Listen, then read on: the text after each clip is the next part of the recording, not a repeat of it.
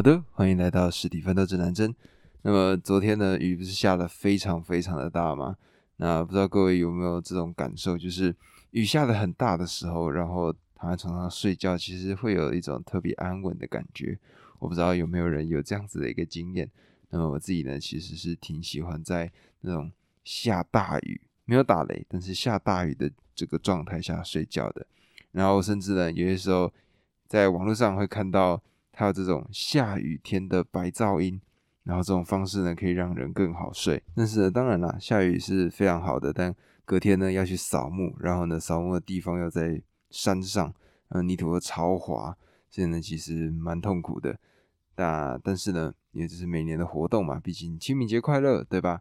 这种活动呢，还是得去去跟自己的呃立祖立宗、顺中追远这样子的一个过程。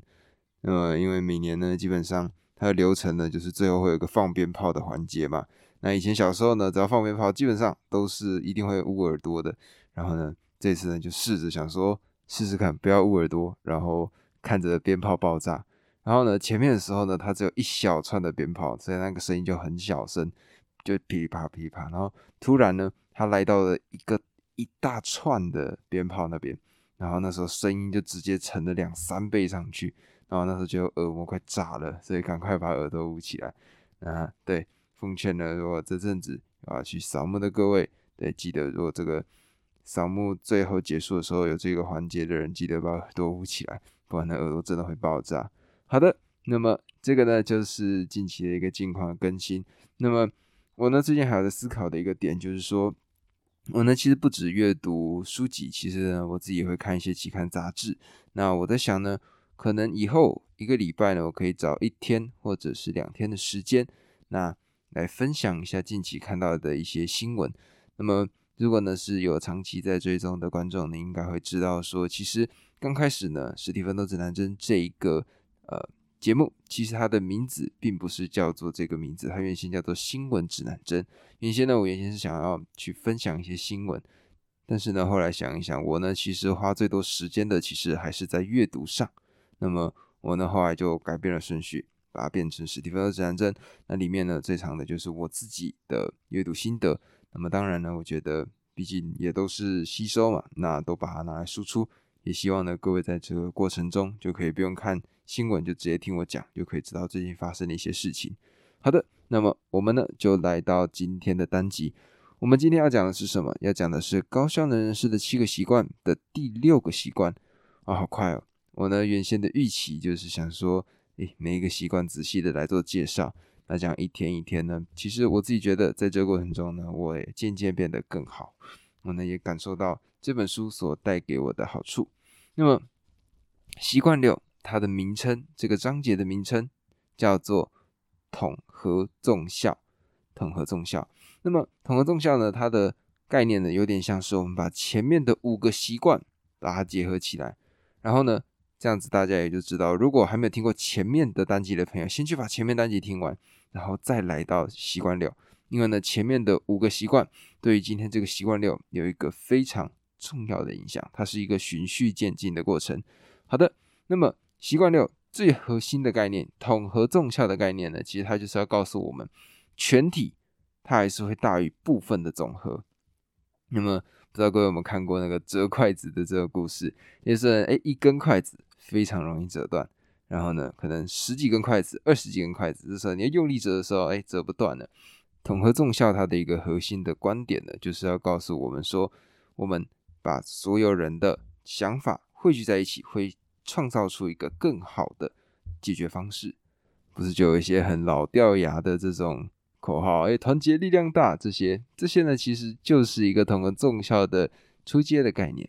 那其实实际上统合纵效应该要怎么做，或者说我们呢可以先去看看它到底它的样子，我们应该要想成什么？因为讲团队配合，大家应该仔细想一想，好像也没有一个很明确的案例。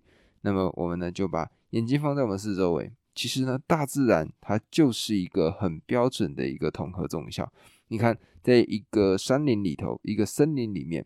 那这些森林里面呢，它有各式各样的物种，比如说，哎，有树，有苔藓，哎，甚至有一些肉食性的动物、草食性的动物、昆虫、蚯蚓，那每一个物种它呢都各司其职，那大自然呢它自然而然的会怎么样？它就会有一个它们自我的循环。那么它循环到了一个极限的时候呢，会怎么样？就是会出现，例如说像森林大火。如果呢各位高中有去看过生物课本的话，生物课本里面有一个很重要的观念叫做消长。消长的概念呢，就是当整座森林、整个生态系它到了一个极限的时候，这时候呢，一场大火把所有东西全部归零，然后打掉重练。这个呢，其实也是我们在日常生活中有的时候遇到的情况。有的时候可能它整个体系就不够好，那么把它完整的去除掉，然后重新开始，这或许是一个还不错的做法。那么举个例子来说，例如，例如当时的。皮克斯他们的第一部作品，也就是《玩具总动员》。那么，《玩具总动员》呢？他们其实有第一个版本，那这个版本从来没有试出给众人。这个版本呢，是在《创意电力公司》这本书里面提到的。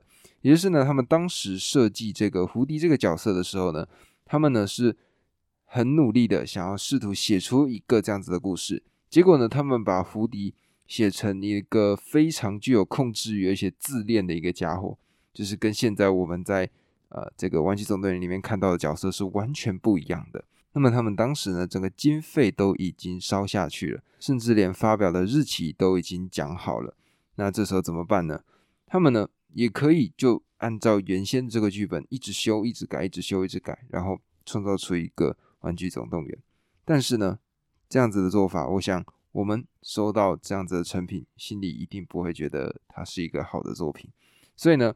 当时他们的执行长凯特凯特摩尔，他呢最终的决定就是直接把整个剧本砍掉。砍掉之后呢，他们再透过一整个团队的创意，最终呢设计出来了这个全新的剧本，也就是我们看到的，他加入了一个全新的角色，叫做巴斯光年。那么，也就是因为有这样子一个完整的体系，那他们呢打掉重练的一个态度，所以呢才创造出了一个非常经典的好作品。那么这样子的一个例子呢，它呢就是一个统合纵效的一个概念。那达成统合纵效，我们要怎么做呢？书中呢，它提供了几个我们觉得很重要的做法，呃，觉得呢也是团队必须要拥有的几个要件。第一个，敞开胸怀；第二个，接纳想法；第三个，提供意见。那有这三个步骤，这三个要素，我们呢才有机会去达成创新。各位有去看过现场的一些篮球比赛吗？其实呢，我们在转播的时候看到，例如说 NBA 的比赛，我们基本上呢其实是看不太到或听不太到他们里面到底在怎么交谈的。但是如果你有看过现场的比赛的时候，你呢就会发现说，其实，在场上的这些球员，他们呢很多时候都是一直在讲话的。你就可以听到这个球员说：“哎，这个边要怎么做，那边要怎么做。”然后呢，他们会共同跑出一个很完美的战术，然后走出一个空档，这个球员他呢就可以。非常安稳的投篮，不会有任何球员的干扰。这个呢，其实就是一个很完美的一个配合。但是呢，这是一种好的创新，也就是大家呢所有东西都已经做好了。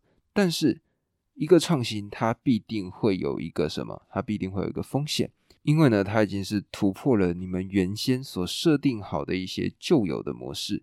但是我们必须冒风险，我们才有机会成长。觉得说，各位想一下自己以前骑脚踏车的经历就好了。我们在骑脚踏车的时候，刚开始我们是有辅助人的嘛？那辅助人呢，先让我们先学会怎么样去踩踏脚踏车。然后接下来呢，我们把辅助人拿掉之后，是不是会有一段时间，我们呢会比较容易跌跌撞撞？那在那个阶段的时候呢，我们其实还不了解平衡感这件事情。那随着时间，我们呢不断失败，然后尝试，不断失败，然后尝试，最终呢，我们就可以得到一个成果，也就是最终我们学会了怎么去骑脚踏车。那么，各位仔细想象一下，如果今天一个小朋友，他呢，一个小婴儿，他刚开始学走路，结果呢，他一站起来就跌倒了，然后他就开始大哭，就直接放弃了。那他是不是就绝对学不会走路了呢？但是我们在那时候会怎么样？我们会不断的尝试，不断的尝试，最终会成功嘛？这个呢，就是我们在面对到创新的时候，必须要去面对的，也就是它可能会有它的一个风险存在。那么书中呢是这样讲，他说，其实呢我们在做这些创新的时候，就是处于一个混乱的边缘。那在这个混乱的边缘的时候呢，我们呢是一只脚踏在安稳的部分，另外一只脚踏在风险混乱的这个地方。然后，因为我们拥有原先的这一个我们安稳的部分，接着才会能够去找到一个新的做法。我们用原有的工具，然后找到一个创新做法，然后往前踩出一步。那么讲到像这个处于混乱的边缘呢，其实有一本书叫做《心流》。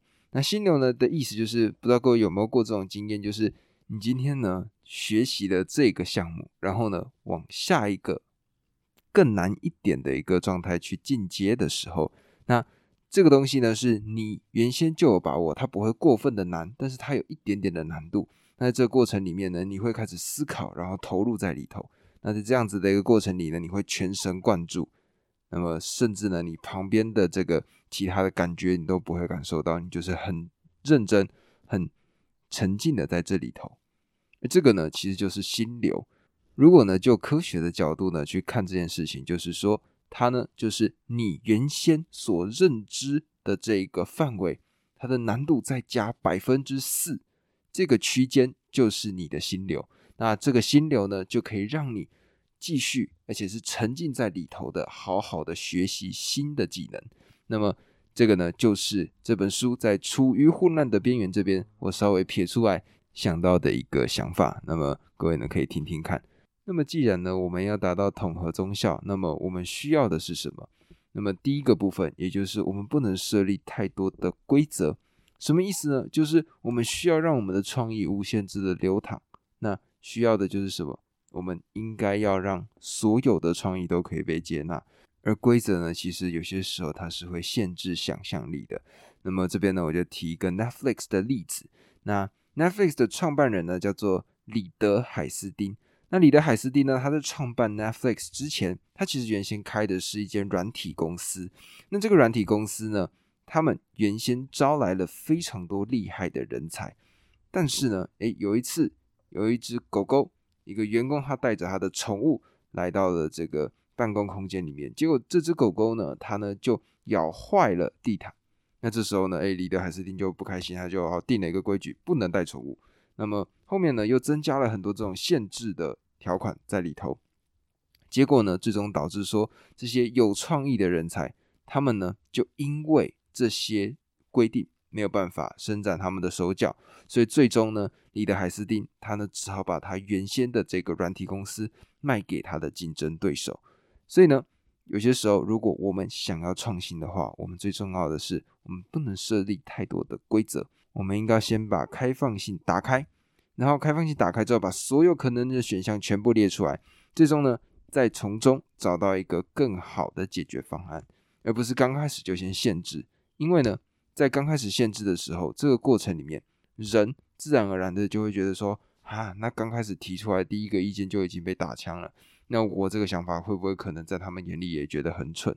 那么整个思想就会停滞，那你呢，基本上就没有办法达成所谓的统合众效了。那么在这种统合众效的过程中呢，我们其实最需要的是什么？是差异，也就是在书上他们讲到的是歧义，差异。